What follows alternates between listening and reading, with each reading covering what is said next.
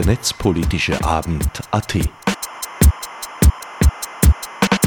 Keynotes, Kommentare, Diskussionen zu Themen und Fragestellungen der digitalen Gesellschaft.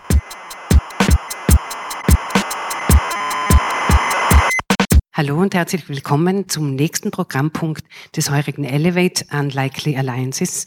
Mein Name ist René Hofmüller, ich bin Künstlerin und gemeinsam mit Ilse Weber leite ich das ESC Medienkunstlabor hier in Graz und werde heute durch diesen netzpolitischen Abend äh, führen.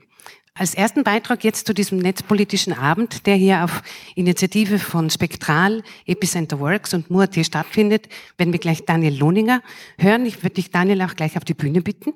Daniel Lohninger bringt eine Multimedia-Ausbildung mit an der Grafischen und hat Informations- und Kommunikationspädagogik studiert. Er hat sich als Grafikdesigner bei Epicenter Works eingebracht und koordiniert seit 2017 die Aktivitäten in der Steiermark. Besonders intensiv beschäftigt er sich mit Überwachung und Datenschutz. Zudem fungiert er als Ansprechpartner für Datenschutz im Bildungsbereich.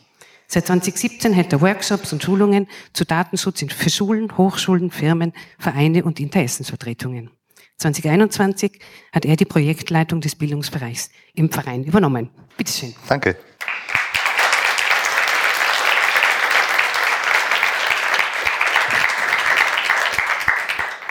Ich freue mich heute, unser Bildungsprojekt, das wir im Dezember 2021 gestartet haben, jetzt zum ersten Mal in dieser Form vorstellen zu können.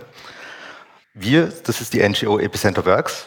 Wir setzen uns für Grund- und Freiheitsrechte im digitalen Bereich ein und haben eben dieses Bildungsprojekt gestartet, über das ich heute sprechen möchte. Ein bisschen zur Vorgeschichte. Unser Verein gibt es seit 13 Jahren und in dieser gesamten Zeit ha äh, haben wir immer wieder Anfragen bekommen für Vorträge, Workshops, äh, für Wissensweitergabe, egal ob von äh, Gewerkschaft, Arbeiterkammer, Schulen, Universitäten, sonstige Einrichtungen oder Interessensgruppen.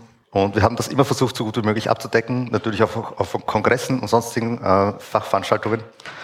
Und in den letzten sechs Jahren haben wir 149 Workshops und 116 Vorträge und Keynotes allein aus dem Kernteam äh, nebenbei gemacht, was eigentlich nicht äh, unsere Hauptaufgabe ist. Und wir haben das immer sehr gern gemacht und gesehen, wie gut das ankommt, wie froh die Leute sind, wenn sie kompakt und gut vermittelt äh, Wissen bekommen und, und Klarheit, die sie vorher nicht hatten.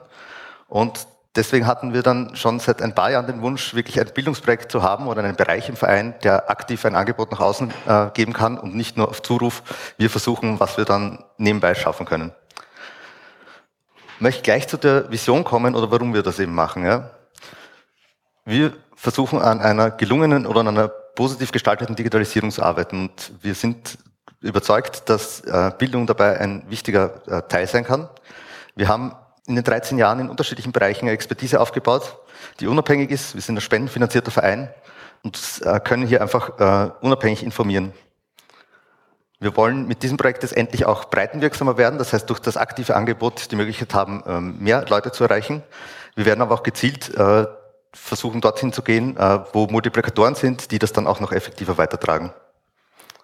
Bildung ist eben ein wichtiges Werkzeug, um den Leuten äh, selbstbestimmte Möglichkeit, mit digitalen Werkzeugen umzugehen, zur Verfügung zu stellen.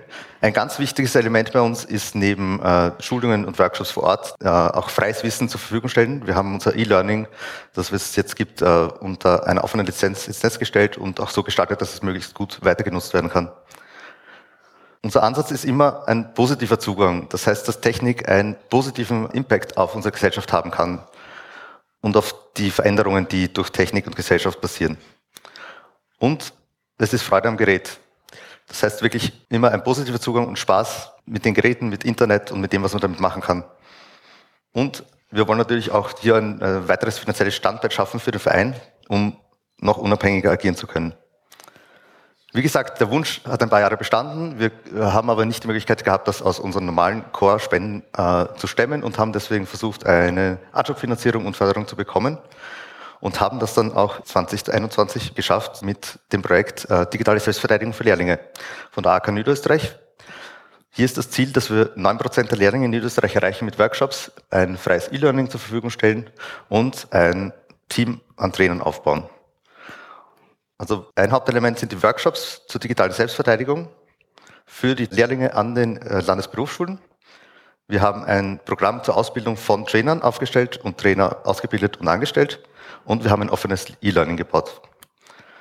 Train the Trainers war gestaltet aus einem ganzen Team von juristischer Expertise, technischer Expertise und wir haben das auch zum ersten Mal gemacht und unser ganzes Wissen strukturiert und zusammengehaut. Und ich muss sagen, ich habe sehr großen Respekt für unsere Trainerinnen, die in der Ausbildung gesessen sind, weil wir sie wirklich sehr gefordert haben. Also das nächste Mal äh, Learning werden wir das ein bisschen besser aufteilen, weil es waren sehr dichte Tage, es war sehr viel.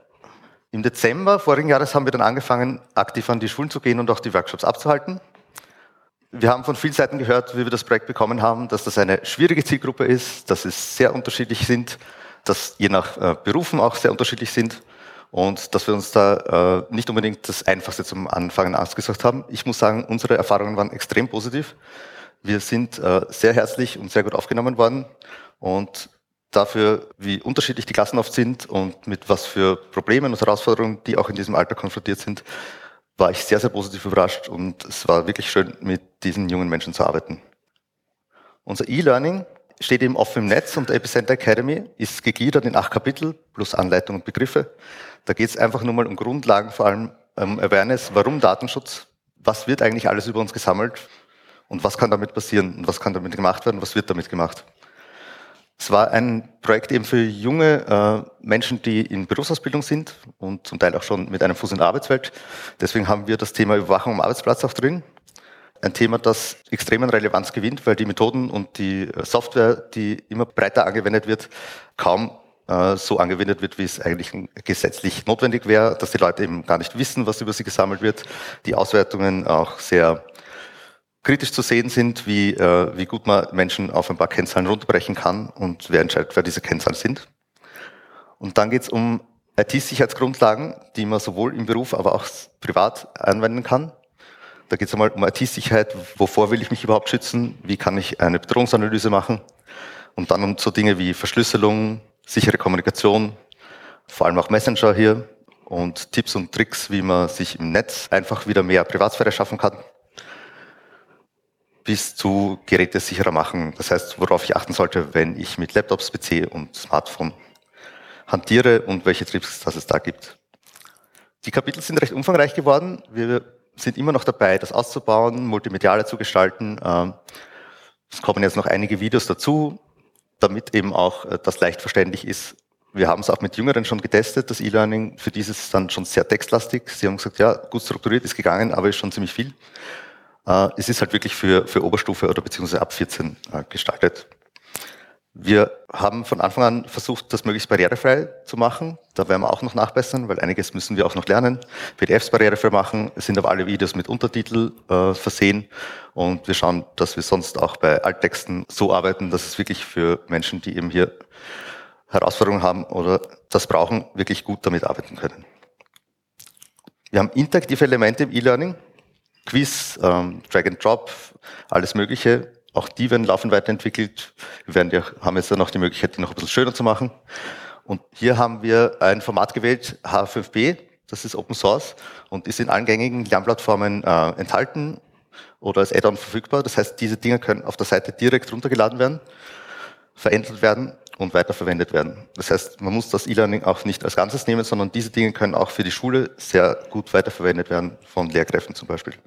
Ich möchte jetzt ein Video kurz zeigen von Alexander Lehmann, das wir fürs E-Learning gemacht haben. Um digitale Selbstverteidigung, also IT-Sicherheit, bekommt man schnell den Eindruck, man ist einer unendlichen Anzahl an Problemen und potenziellen Bedrohungen ausgeliefert. Um hier den Überblick zu behalten, sollte man systematisch vorgehen. Profis machen hierfür oft eine Bedrohungsanalyse, auch Threat Model genannt. Die funktioniert so. Zu jedem Lebensbereich stellt man sich vier Fragen. Erstens, was will ich schützen und um welche Daten geht es? Je nachdem, ob es um Urlaubsfotos, Login-Daten fürs Online-Banking, deine persönlichen Chatverläufe oder Dokumente von deinem Arbeitgeber geht, jede Form von Daten muss logischerweise unterschiedlich stark geschützt werden. Zweitens, wovor bzw. vor wem müssen sie geschützt werden? Dazu zählen dann Unternehmen, die Polizei, kriminelle Betrüger, Stalkerinnen oder einfach neugierige Fremde aber auch Familienangehörige oder enge Freunde. Je nachdem, um welche Daten es geht, muss man sich überlegen, gegenüber wem man sie schützen sollte und wie viel Expertise und Aufwand die Gegenseite investieren könnte. Drittens, Wie werden die Daten geschützt? Das könnte beispielsweise Verschlüsselung sein, eventuell in Kombination mit dem Ablegen auf einer externen Festplatte im Schrank. Ein Zugang über Rechtemanagement, das Speichern auf einem Gerät, das immer mit Updates versorgt wird und sich nur mit Hilfe einer guten PIN entsperren lässt. Oder das Nutzen von guten Passwörtern oder Zwei-Faktor-Authentifizierung.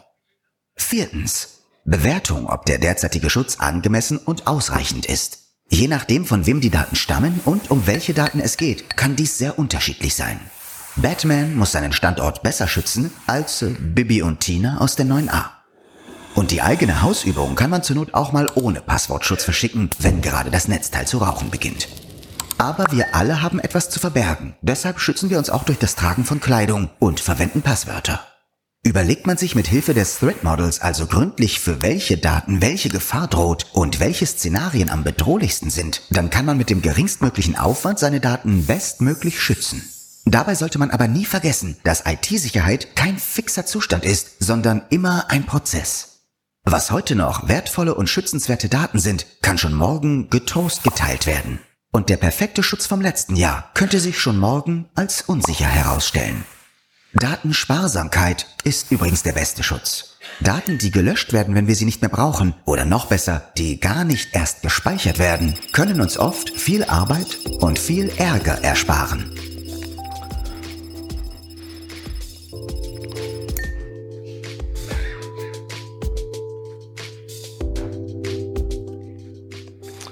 Wie gesagt, es kommen gerade noch einige Videos dazu. Das Team äh, aus vier Leuten, da, die wir jetzt fix in, äh, angestellt haben, sind da auch voll eingebunden und äh, arbeiten selbst die Inhalte und, und die Gestaltung aus, zum Teil, je nach äh, Qualifikationen und Fähigkeiten.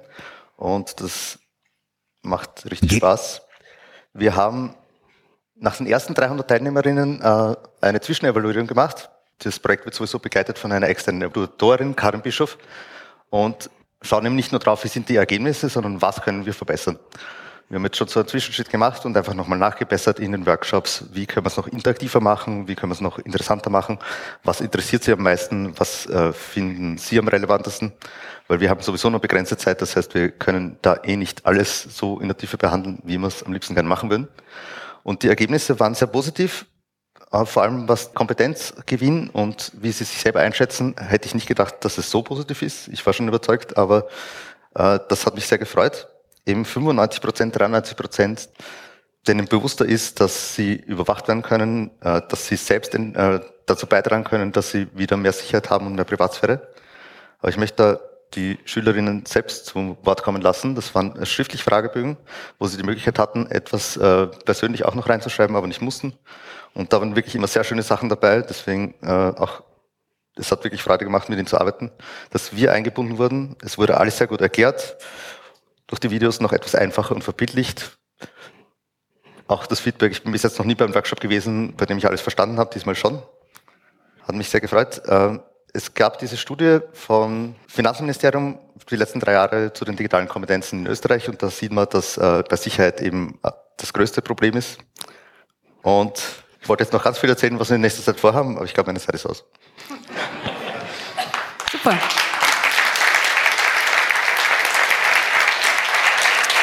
Danke, danke Daniel. Ähm, jetzt haben wir gleich mit der nächsten Vortragenden jemanden, die aus einem anderen Bereich kommt, Dr. Johanna Pirker, äh, eh etlichen Personen hier in Graz wahrscheinlich gut bekannt.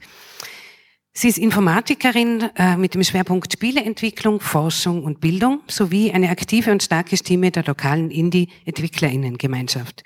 Sie hat langjährige Erfahrung in der Konzeption, Entwicklung und Bewertung von Spielen und VR-Erfahrung und glaubt an sie als Werkzeuge zur Unterstützung des Lernens, der Zusammenarbeit und der Lösung realer Probleme.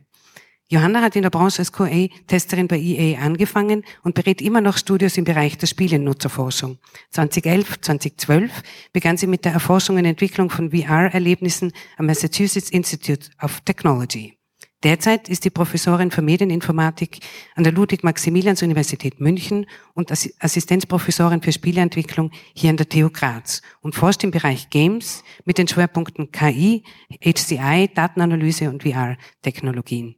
Johanna wurde in die Forbes 30 Under 30 Liste der Wissenschaftsprofis aufgenommen. Johanna, bitte. Vielen, vielen Dank für die Einladung und für die liebe Einführung.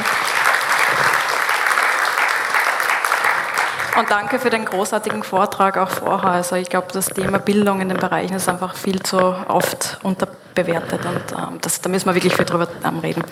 Ähm, das heißt, ähm, bei mir war die persönliche Geschichte wirklich, wo ich zwei, drei Jahre angefangen habe, ähm, zum ersten Mal den Computer zu bedienen. Das heißt, das ist eine meiner ersten Erinnerungen.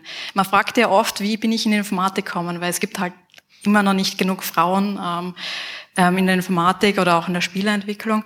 Und da werde ich halt oft gefragt, wie ich da eigentlich dahin gekommen bin. Und ich habe lange überlegt und reflektiert und eine meiner ersten Erinnerungen ist einfach, wie ich an der DOS-Maschine von meinem Vater sitze, zwei, drei Jahre alt und ich habe noch nicht schreiben oder noch nicht lesen können.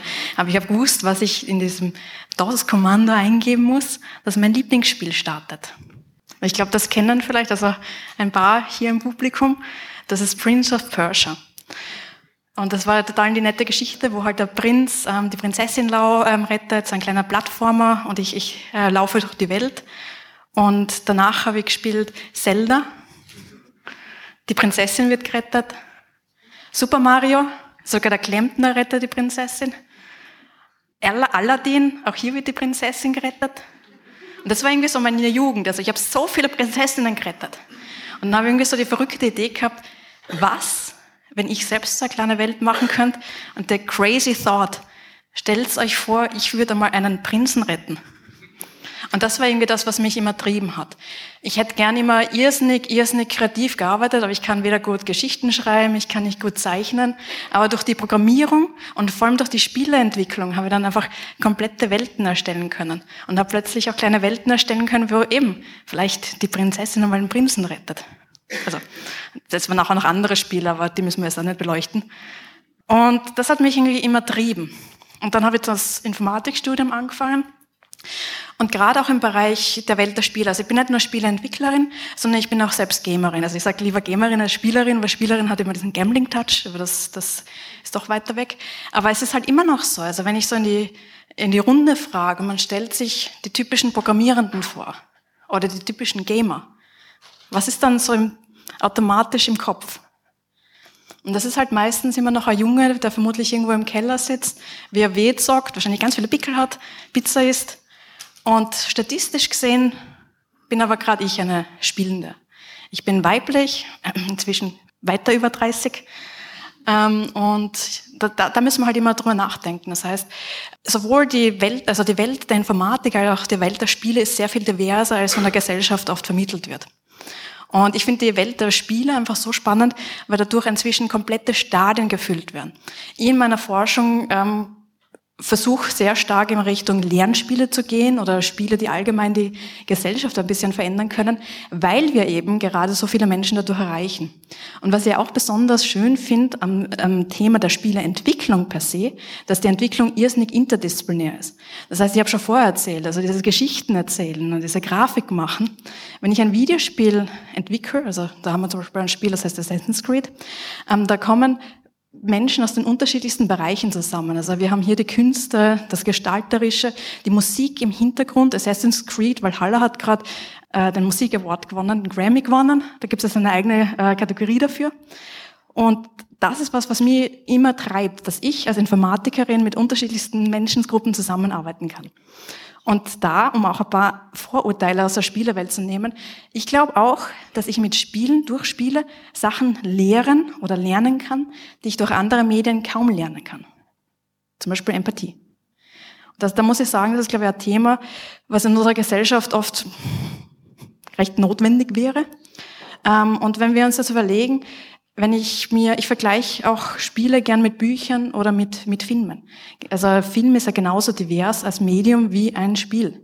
Das heißt, wir haben, ja, wir haben Pornos und wir haben Actionfilme, aber wir haben auch Dokumentarfilme. Und das Gleiche in der Welt der Spiele. Das sind nicht nur Shooter, das sind nur, nicht nur Action-Games, ähm, das sind auch Spiele wie This War of Mine. Wer kennt das zufällig aus dem Publikum? Also jetzt für die, die zuhören, ist, vier Menschen haben aufgezeigt. ähm, und das ist ein Spiel, wir sehen gerade ein Kriegsspiel und man spielt aber nicht den klassischen Kriegshelden, sondern man sieht, was auf der anderen Seite vom Krieg passiert. Im Spiel spiele ich eine Zivilistin oder einen Zivilisten und ich versuche den Krieg einfach zu überleben. Und als ich das Spiel gespielt habe, habe ich einen männlichen Charakter gespielt und war mit meiner Familie, mit meiner Frau in diesem Bunker. Und plötzlich ist meine Frau krank geworden. Und ich habe gewusst, ich brauche ähm, Medizin, um ihr Leben zu retten. Also sie hat dringend diese Medizin gebraucht. Das heißt, ich bin raus aus meinem Bunker und habe versucht, diese Medizin zu finden. Ich habe dann geplündert und habe ja, in Häusern gesucht, aber da war nichts. Und dann irgendwann bin ich auf dieses ältere Ehepaar gestoßen und die hatten Medizin. Haben es aber selbst braucht zum Überleben. Und im Spiel muss ich jetzt eine Entscheidung treffen. Nehme ich diese Medizin weg und rette dafür das Leben einer Frau oder drehe mich um und schaue meiner Frau beim Sterben zu. Und das sind Sachen, die, die ein Videospiel machen kann. Durch diese Entscheidungen denke ich sehr stark nach. Oder ich kann die Welt in anderen Fußstapfen erleben, durch andere Augen sehen. Hier zum Beispiel ein Spiel, also eine österreichische ähm, ähm, Produktion, heißt Path Out. Hier spiele ich einen kleinen, also dieser, dieser kleine Charakter, das ist der Abdullah Karam, ein syrischer Flüchtling. Und das, also das ist als Realperson. Und in dem Spiel ist es so, versuche ich, ähm, das ähm, nach Österreich zu fliehen. Und es wird erklärt, ich habe dieses wunderschöne Haus. Ich hab, bin, bin eigentlich nur ein Junge, der selbst gerne Videospiele spielt, muss aber trotzdem das Land verlassen, weil einfach der Krieg da ist. Das heißt, was ist passiert? Ähm, ich bin in seine Fußstapfen getreten und habe einfach gesehen, das war jetzt keine Wirtschaftsflucht oder irgendwas, sondern die Notwendigkeit, dass ich einfach überleben möchte. Und dann gibt es diese Szene am Anfang vom Spiel, die Stimmung verändert sich, es wird düster, plötzlich kommt der Mann auf mich zugerannt und schreit mich an, was tust du da? Da schießt mich. Und in dem Moment kommt ein Realvideo von Abdullah, der mir sagt, hey, wenn ich so ungeschickt im realen Leben wäre wie du in diesem Computerspiel, wäre ich im realen Leben tot. Und das sind genau die Momente, wo ich glaube, dass Videospiele irrsinniges Potenzial haben, um Empathie zu lernen und die Welt einfach eine Spur besser machen zu können, wenn wir besser die Sichtweisen von anderen Menschen verstehen. Einen Schritt weiter geht's mit Virtuality. Virtuality ähm, durch dieses Gefühl der Immersion. Das bedeutet, ich setze die Brille auf und das Gefühl, dass ich dann wirklich in diesen Welten bin teilweise. Ähm, gibt schon sehr viele Möglichkeiten, zum Beispiel Post-Traumatic Stress Disorder ähm, zu therapieren oder dass ich dann noch einmal extra in ganz andere Situationen oder wie gesagt, noch einmal die Welt durch andere Augen sehe. Zum Beispiel in dieser Erfahrung einmal die Welt einen Tag in der Haut von einem schwarzen Mann stecken. Was das bedeutet, einfach nur dann ähm, einkaufen gehen und, und anders angesehen werden. Oder das gleiche, ähnliche Erfahrungen gibt es für Männer. Einmal als Frau durch eine Einkaufsstraße gehen und dann einfach sehen, wie unterschiedlich man angeschaut wird als Frau im Vergleich zum Mann. Und ich glaube, dass diese Arten von Erfahrungen in Spielen irrsinnig wertvoll sein können von uns als Gesellschaft. Ähm, ein weiteres Vorteil, was Spiele mit sich tragen, ja, wir sitzen ja alle immer allein im Keller. Also was die wenigsten wissen, wir spielen meistens mit anderen. Das heißt, die meisten Spielenden spielen Social Games, Games, die mit anderen gespielt werden. Ähm, viele von den Gamern haben auch ähm, Partnerschaften oder Freundschaften durch die Spiele gefunden. Und da war es dann vielleicht auch kein Wunder, dass genau bei Covid dann Diskussionen kommen sind, wie plötzlich Spiele und Anführungszeichen missbraucht werden. Das heißt, hier sehen wir zum Beispiel rechts oben Animal Crossing. Animal Crossing ist ein kleines Spiel, wo ich äh, meine Insel gestalte und dann ja, kann, kann meinen Garten gestalten, kann ein kleines virtuelles Museum bauen und dann kann ich Freunde einladen und mit ihnen gemeinsam durch das Museum gehen. Und das ist halt das Schöne in einem Videospiel. Gerade bei Covid haben wir ja das Problem gehabt, wir haben irrsinnig viele ja, soziale Kontakte einfach vermisst. Und der Zoom-Call per se ist ja total nett. Also wir, haben, wir sehen uns zum Beispiel im Zoom-Call, aber ich bin in meinem Homeoffice und Sie sind in Ihrem Homeoffice. Das heißt, obwohl wir uns sehen, sind wir eindeutig physisch voneinander getrennt.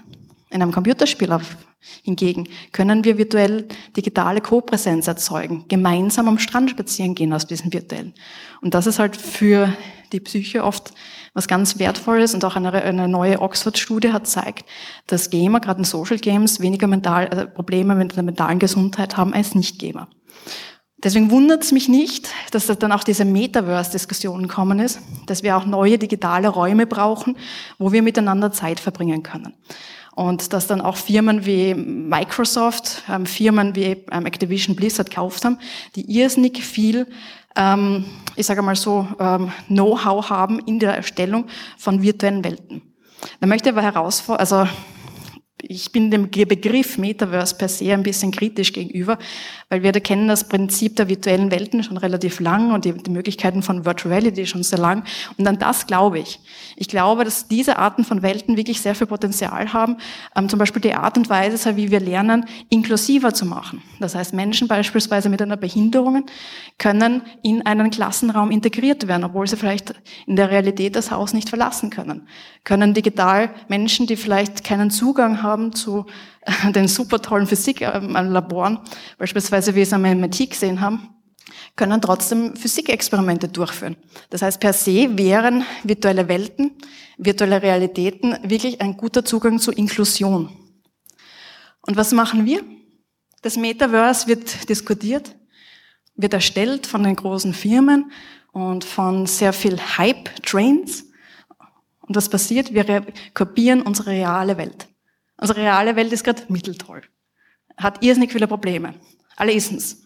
Ableism, Sexism, Racism werden eins zu eins in diese äh, virtuellen Welten kopiert. Es werden Immobilienkrisen eins zu eins kopiert in virtuelle Räume, in Metaverse-Räume, einfach mit dem Hinblick auf ähm, Umsatz maximieren. Und das finde ich so schade. Wir hätten jetzt eine Möglichkeit, dass wir Lernräume erstellen, soziale Räume, und anstatt, anstattdessen machen wir eine schlechte Kopie unserer eh nicht so tollen realen Welt. Und das sehe ich irrsinnig kritisch. Und da müssen wir einfach aufpassen. Das heißt, wenn wir es mit diesen Begriffen arbeiten, in welche Richtung sich diese Metaverse-Applikationen hinwandeln. Das heißt, dass wir nicht wieder eine Welt voller Sexismus erstellen, wo Menschen mehr Angst haben, als sich inkludiert fühlen. Wo, wo es inzwischen jetzt schon sehr viel Sexual Harassment gibt. Jetzt schon Kontra-Aktionen ähm, gegen, gegen diesen Bias. Und das gleiche mit Rassismus. Und das nächste ist natürlich auch ähm, politische Bewegungen.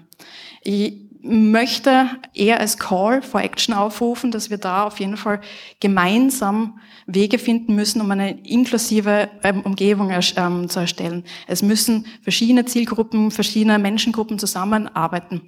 Genauso wie wie, wie ihr am Anfang erwähnt habt, die Spielentwicklung per se funktioniert gut, weil Personengruppen aus der Kunst, aus der Kultur, aus der Musik, aus der, aus der Technik zusammenarbeiten, um Innovation zu treiben. Genauso, um faire digitale Räume zu erstellen, braucht man auch interdisziplinäre und diverse Teams. Und das wäre für mich ein ganz großer Fokus. Und wie gesagt, da würde ich einfach nur dazu aufrufen, die Chancen zu sehen, aber genau bei den Weiterentwicklungen zu achten, dass wir einfach nicht das Schlechte nochmal schlecht kopieren. Vielen, vielen Dank.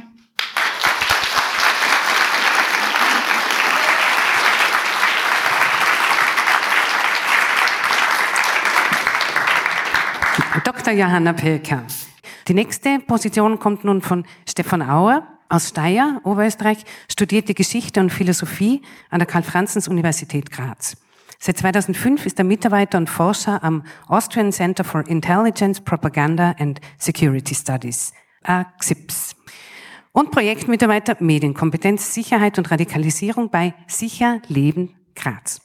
Seine Forschungsschwerpunkte und Interessen umfassen Propaganda und Desinformation, Geschichte und Herausforderungen im aktuellen politischen und medialen Raum, politische Ideologien sowie gesellschaftliche Zielkonflikte und biophysikalische Realitäten in Klimawandel und Energiewende. Stefan, bitteschön.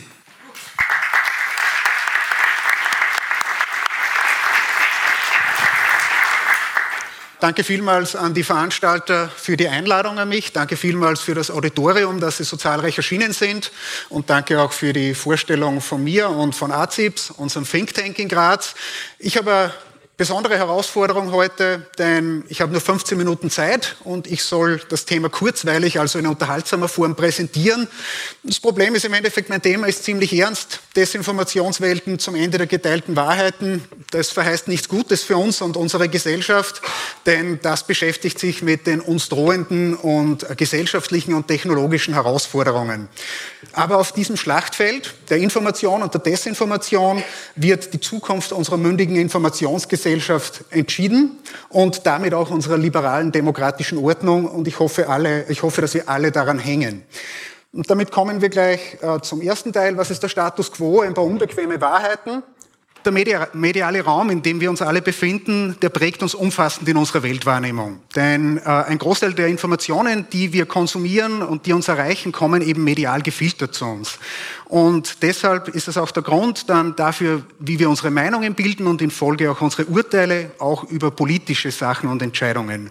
Und das ist wichtig für diese Herausforderungen, die uns begegnen, damit wir wissen, auf welcher Basis wir diese Urteile dann fällen.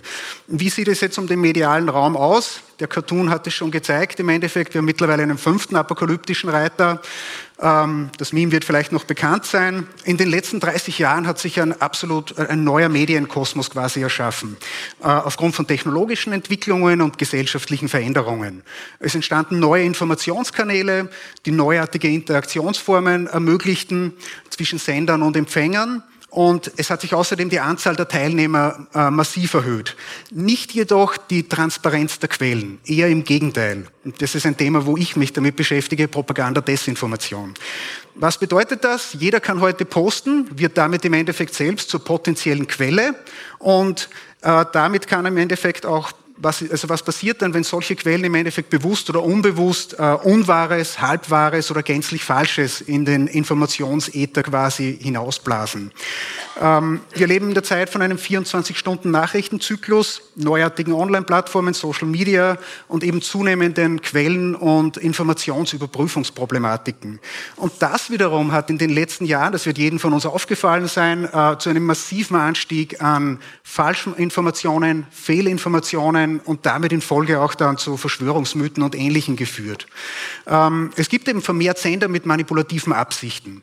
Und auch der etablierte Journalismus, der Qualitätsjournalismus, der steht zunehmend unter Druck. Renditeerwartungen steigen, die Mittel für eine umfassende, tiefergehende Recherche sinken äh, und gleichzeitig im Endeffekt führt es auch noch dazu, der Druck bei der Echtzeitberichterstattung steigt. Wer als erster eine Meldung liefert, hat gewonnen. Wer 15 Minuten später liefert, kriegt 70 Prozent weniger Klicks. Und was wir im Endeffekt dadurch auch sehen, ist eine Hinwendung äh, zur Berichterstattung oder zur Nutzung von digitaler Öffentlichkeit, von Social Media als Informationsquelle. Man kann einfach und schnell recherchieren. Das Problem ist auch, die Berichterstattung wird subjektiver lässt sich in diesem Cartoon gut äh, zusammenfassen, die Problematik im Endeffekt von der Verfügbarkeitsheuristik.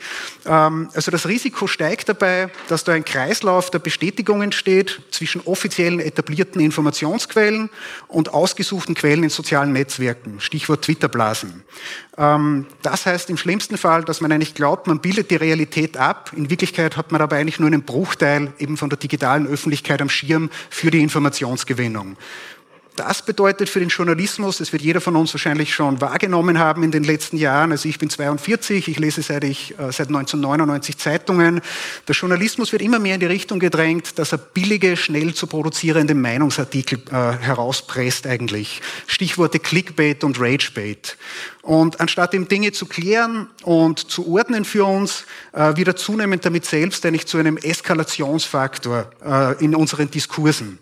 Warum aber ist eigentlich jetzt dieser Clickbait- und Ragebait-Journalismus äh, so stark im Kommen? Warum belohnen wir ihn offensichtlich und fördern ihn? Da gibt es eben evolutionsbiologische Anlagen, das ist eine unbequeme Wahrheit, dass wir auf jene Dinge klicken, denen wir eben absolut zustimmen oder von denen wir schon immer wussten, dass sie hundertprozentig falsch sind. Es geht also um Inhalte quasi, die unsere Gefühle ansprechen. Und das Problem dabei ist, dass aber jede aufgeklärte Öffentlichkeit, jede mündige aufgeklärte Öffentlichkeit also absolut abhängig ist von seriösen, transparenten Quellen, die über das aktuelle Geschehen informieren. Und Propaganda und Desinformation aber in Folge, die haben im Endeffekt das Ziel, mit selektiven Informationen äh, und eine bewusste Meinungssteuerung und Manipulation vorzunehmen. Mit welchen technologischen Realitäten sind wir also heute mittlerweile äh, konfrontiert? Einerseits Algorithmen, die Algorithmen, die im Hintergrund oft unbewusst und von uns unbemerkt die, den Informationsfluss ordnen, die überhaupt einmal bestimmen, welche Informationen erreichen uns. Ähm, und diese Algorithmen im Endeffekt lernen durch unsere Klicks. Also sie lernen, was löst unsere Gefühle aus.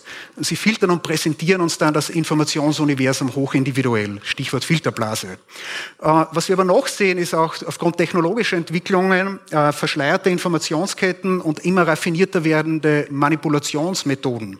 Stichworte im Endeffekt Trolle, Trollfabriken, fiktionale Personen, Bots, Deepfakes oder auch wie der Post hier von Elon Musk, JetGPT. Ähm, und damit erreichen uns dann auch immer öfter jetzt Meldungen, weil wir im gefühlsgesteuert sind, die sind angeglichen ähm, an die Meldungen eigentlich, denen wir ursprünglich vertrauen, von zum Beispiel Freunden, die mit uns im sozialen Netzwerk sind. Die sind natürlich auch von Gefühlen gelenkt. Und diese Meldungen verstärken sich dann immer mehr. Die Algorithmen lernen, worauf klicken wir, warum wollen wir etwas sehen. Damit entstehen die äh, oft genannten Echokammern. Unsere Narrative bilden sich, sie werden, sie werden rigider, sie werden strikter. Wir haben weniger Zugang zu neuen Informationen, zu abweichenden Informationen. Also unsere Neugier unsere Freude, unsere Glücksgefühle, äh, die Suche nach Bestätigung, aber auch Wut und Hass lenken im Endeffekt äh, diese Algorithmen und die Inhalte, die wir bekommen. Und die wiederum erhöhen die Interaktionsdauer, die wir dann auf diesen sozialen Netzwerken haben. Und damit wiederum verstärken sich unsere Echokammern und die wiederum geben außerdem eine stärkere Reichweite auch auf radikale politische Randgruppen, die eigentlich sonst gar nicht die Größe und Aufmerksamkeit verdienen würden. Aber unsere Gefühle lenken halt auch unsere Klicks. Eine Ursache dahinter, denn wir denken ja alle, dass wir mündige, vernünftige Menschen sind, äh, liegt in unseren vielen Wahrnehmungs- und Urteilsverzerrungen Bias, kurz gesagt, ist ebenfalls eine unbequeme evolutionsbiologische Tatsache, äh, denn die im Endeffekt lenken unser Klickverhalten und, die und lenken die Fixierung auf gefühlsbetonte Inhalte. Die sind Teil der menschlichen Natur. Ähm, alle Mediennutzer sind voreingenommen, auch ich. Ich komme da auch nicht aus. Und wenn jemand glaubt, dass er nicht voreingenommen ist, dann ist er bereits Teil des Problems. Denn egal, welche Informationen und Bilder uns im Netz erreichen, ähm, wir sehen sie immer alle durch die Brille von unseren Wünschen, unseren Hoffnungen, unseren Ängsten und ähnliches. Und diese Bias, die lenken uns dann bei der Information erstens bei der Suche, dann bei der Auswahl, was halten wir überhaupt für wertvoll, dann bei der Gewichtung und am Schluss sogar bei der Erinnerung an diese Informationen. Und Bias, das ist mir sehr wichtig zu betonen, ist keine Frage von Bildung und Intelligenz, weil es heißt oft, na, die Menschen brauchen nur mehr Bildung. Das ist ein sehr großer Begriff, hoch aufgeladen. Denn wenn man viel Bildung oder Intelligenz hat und sich mit Bias aber nicht aktiv beschäftigt, dann wird man nur besser im Rationalisieren von dem eigenen Bias. Man wird aber nicht besser im Erkennen. Also wer glaubt, dass er unvoreingenommen ist, der ist bloß eingenommen von sich selbst. Da gibt es eine gute Metapher dazu vom Reiter und vom Elefanten. Äh, der Elefant ist evolutionsbiologisch zuerst gekommen und der Elefant, der repräsentiert unsere intuitiven moralischen Überzeugungen. Der gibt den Pfad vor, wohin es uns treibt. Der Reiter, das ist so ein bisschen die analytische, kritisch reflektierende Vernunft, die ist später gekommen in der Evolution aber der lenkt nicht den Elefanten. Der Reiter hat nur Munition oder Argumente zu liefern für diesen Elefanten, für diese moralischen Intuitionen und damit für unseren Bias, wenn wir argumentieren oder etwas wahrnehmen oder wahrnehmen wollen. Und damit sind wir jetzt wieder bei eben der Misinformation und warum im Endeffekt das so schwierig ist.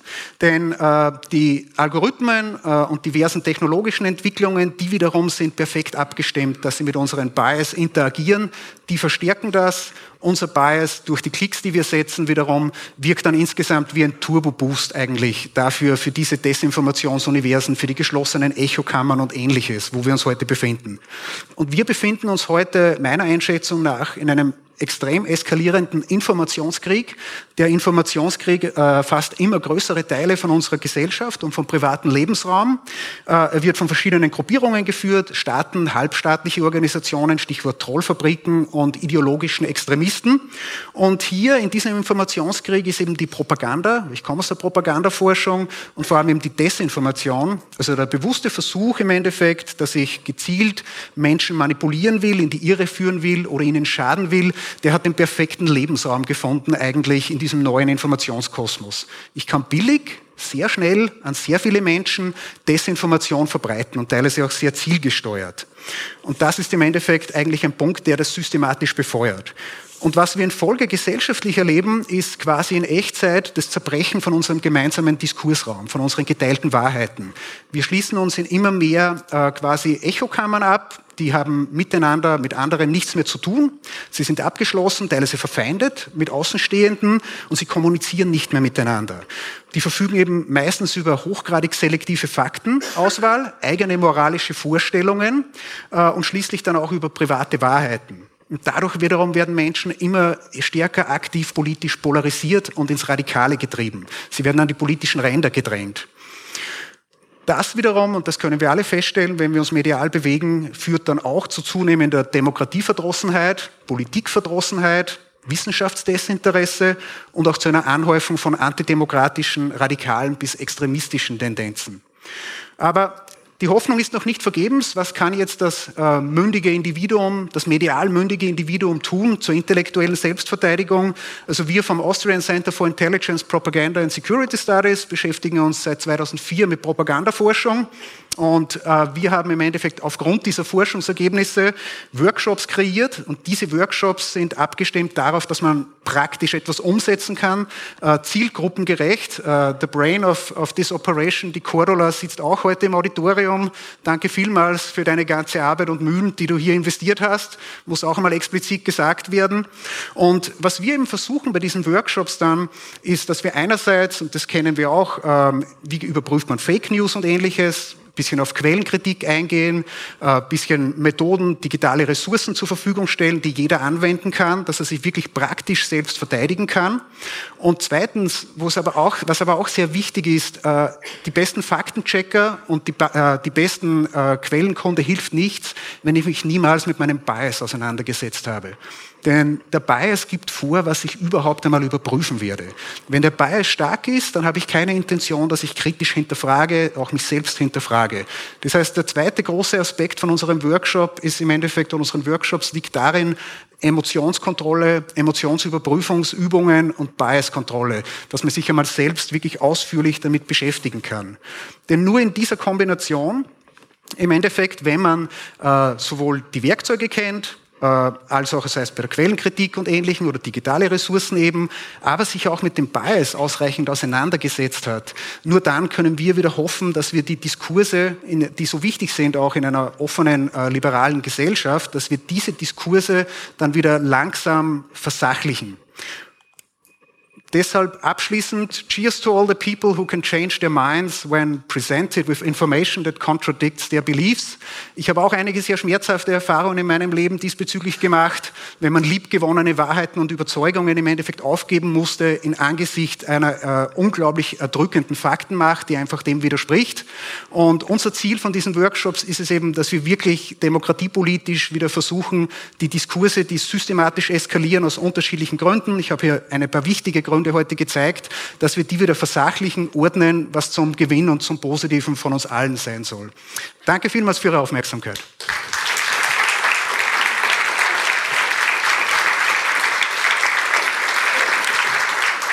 Stefan Auer. Okay, ich passe jetzt ein bisschen auf die Zeit auf. Äh, Stefan Auer ist ebenfalls dann noch anwesend hier bei uns im Foyer. Ich möchte jetzt den vierten Beitrag äh, vorstellen. Kairos sind Linda Kronmann und Andreas Zingerle. Äh, die arbeiten zusammen ähm, als KünstlerInnen-Duo und erforschen in ihrer Kunst die Nutzung und den Missbrauch von Technologien, indem sie sich kritisch mit Themen wie Cyberkriminalität, Schwachstellen in IoT-Geräten, Korporatisierung der Stadtverwaltung in Smart Cities, Elektroschrott und der Politik des maschinellen Sehens auseinandersetzen. Eine von ihren Arbeiten ist auch hier im Foyer zu sehen, Suspicious Behavior, wenn das jemand schon ausprobiert hat oder vielleicht jetzt dann die Gelegenheit nutzt, das auszuprobieren, währenddessen die beiden auch hier anwesend sind. Ihre praxisbasierte Forschung ist eng mit ihrer künstlerischen Produktion verflochten. Neben der Ausstellung ihrer Werke auf internationalen Medienkunstfestivals und Konferenzen veröffentlichen sie akademische Forschungsarbeiten und Open Access Publikationen, um ihre Kunstwerke in den Kontext breiterer Diskurse wie Datenschutz und Sicherheit, kreativer Aktivismus, Hackingkultur, disruptive Kunstpraktiken, Elektronikmüll und Materialität des Internets zu stellen. Nachdem Sie international sowohl in Europa als auch in Asien gearbeitet haben, sind Sie derzeit in Graz ansässig und wurden kürzlich mit dem Outstanding Artist Award 2022 des österreichischen Bundesministeriums für Kunst und Kultur ausgezeichnet. Kairos.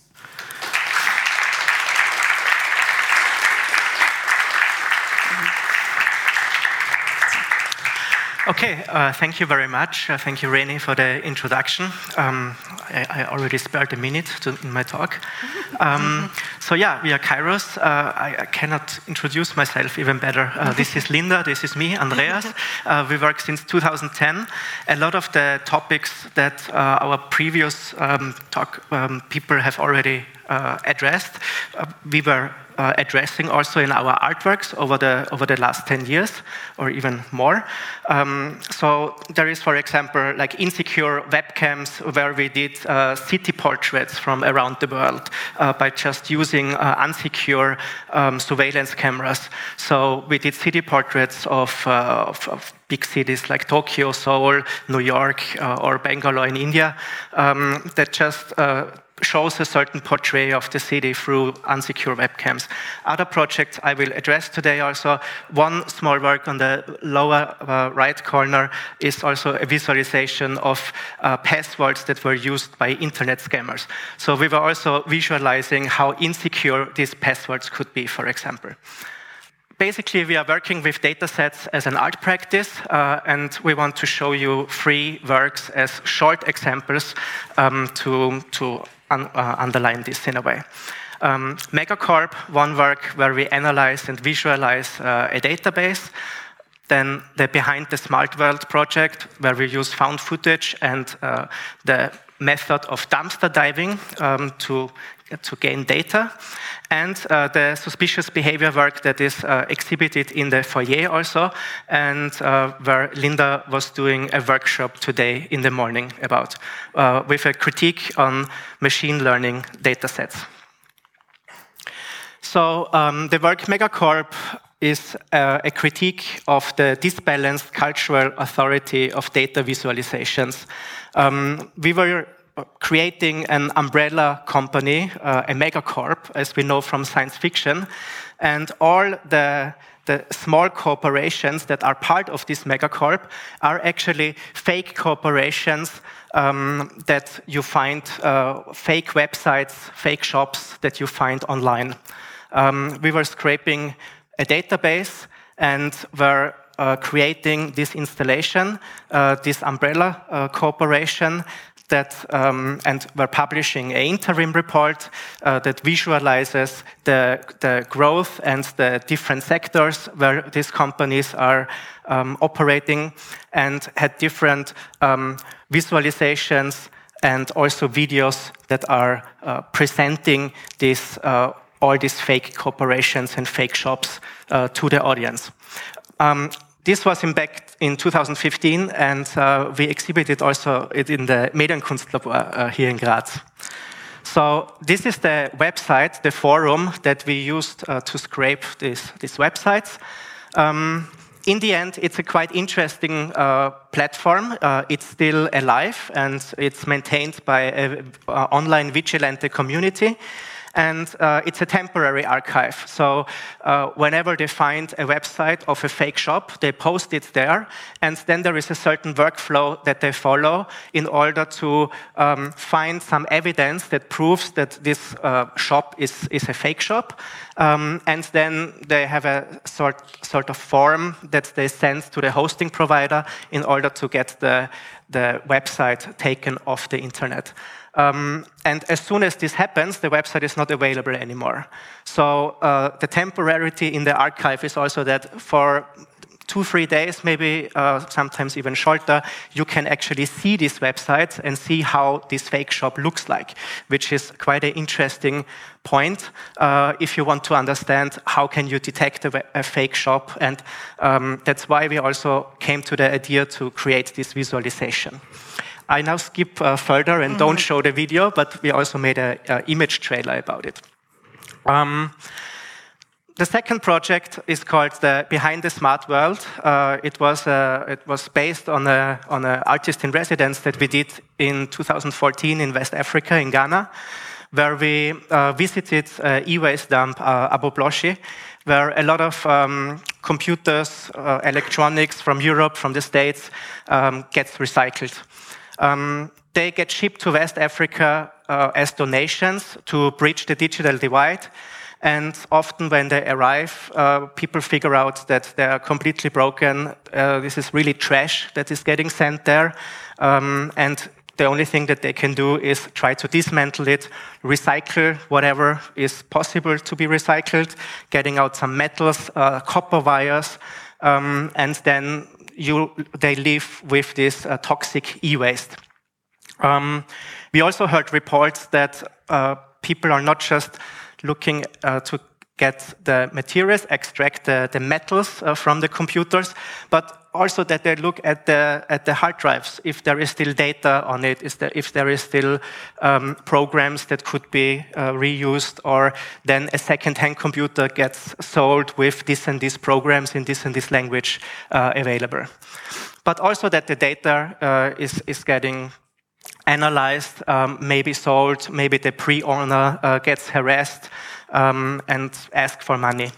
So uh, we tried to buy as many different hard drives as possible um, to, to get kind of a probe and to see if we can, how easy it is actually to, to get access to this data, what do we find on these hard drives, and actually to invite other artists to join this process of looking at this data and using this data as a found footage in order to visualize um, maybe and to, to put a certain focus on this uh, global data breach uh, from an artistic point of view.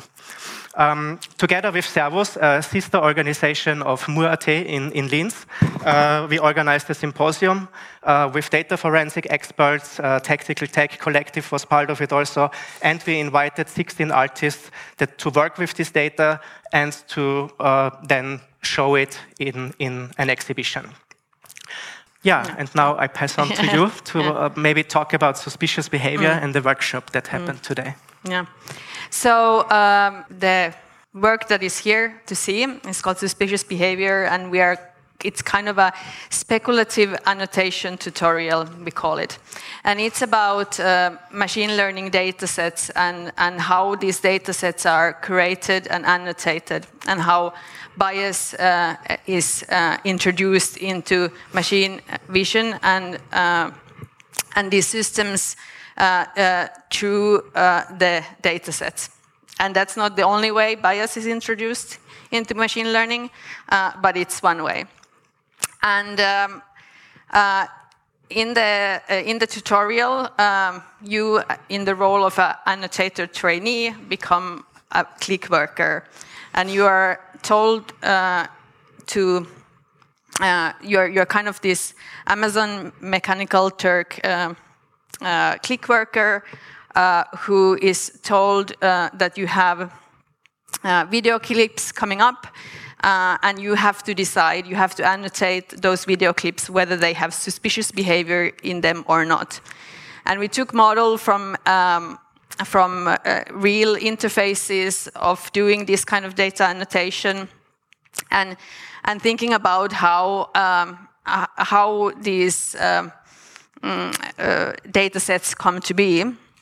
And of course, we, we, we started raising this question of what is suspicious behavior, uh, how do you define it, who defines it, and often uh, in um, uh, scholarly work, it has been like this focus on that the annotators have, are biased, and their subject, individual subjective bias comes into it. But actually, the, the annotators are very much um, uh, directed uh, by instructions from the, uh, from the uh, data curators, the clients, the ones who are getting the data sets annotated. And those are also the people who are actually deciding what kind of categories they are defining what is uh, suspicious or not. we use real data sets, like real data sets for anomaly detection, uh, in video footage uh, in our in the artwork.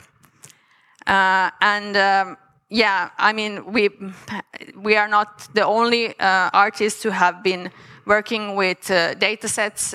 there's actually a lot of like interesting works from uh, Kate Crawford and Trevor Paglen, from Adam Harvey, uh, Joe Bellamini, and so on. And inspired from these works, we were uh, then uh, thinking of also like how is it to be uh, biased. So it, um, Nicholas Maleve writes in uh, also about annotating and annotators and uh, one thing that we think is important to understand when we talk about machine learning or AI uh, is that uh, it, it's important to understand these processes, how we make data sets, how we work with data. It's as important as writing code. So in all of these artworks, we are using data uh, and uh, in a way, we are also in certain uh, situations we are kind of replicating uh, the, the uh, some structures of power. We are also using uh, footage. We are also thinking a lot how to present data and how to present this kind of footage. Um, and we we are like kind of navigating this ethical uh, tensions, but we also try to kind of learn from these ethical tensions and share it with other uh, artists, with other uh, publics, uh, with other audiences, uh, and, and have it like kind of as a positive model of negotiating how we are living with data in, in, in our world. And one of those uh, kind of spaces of creating conversation was also today when we were uh, having reflections of performing bias. Uh, that was, we were doing some exercises with the suspicious behavior, but we were also exploring then again uh, these AI text to image generators, uh, generators that have become so popular right now uh, with both commercial and popular interest and try to think about how we can use them as tools to cri critique uh, biases in data sets. Thank you.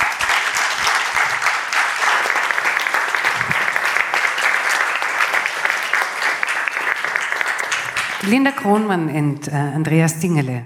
Mein Name ist René Hofmüller, ich möchte mich sehr bedanken. Das war der netzpolitische Nachmittag, Abend. Ähm, 2023 hier im Rahmen von Elevate 2023 Unlikely Alliances. Äh, Daniel Lohninger, Dr. Johanna Pirker, Stefan Bauer, Kairos, Linda Kronmann und Andreas Zingerle sind alle noch da. Also wenn Sie noch was wissen wollen, die Leute, die hier sind im Raum, dann nutzen Sie die Gelegenheit. Danke.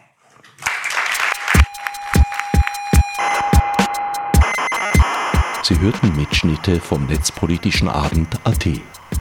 Details und Programmvorschau im Internet unter netzpolitischerabend.wordpress.com. Gestaltung der Sendung Herbert Gnauer.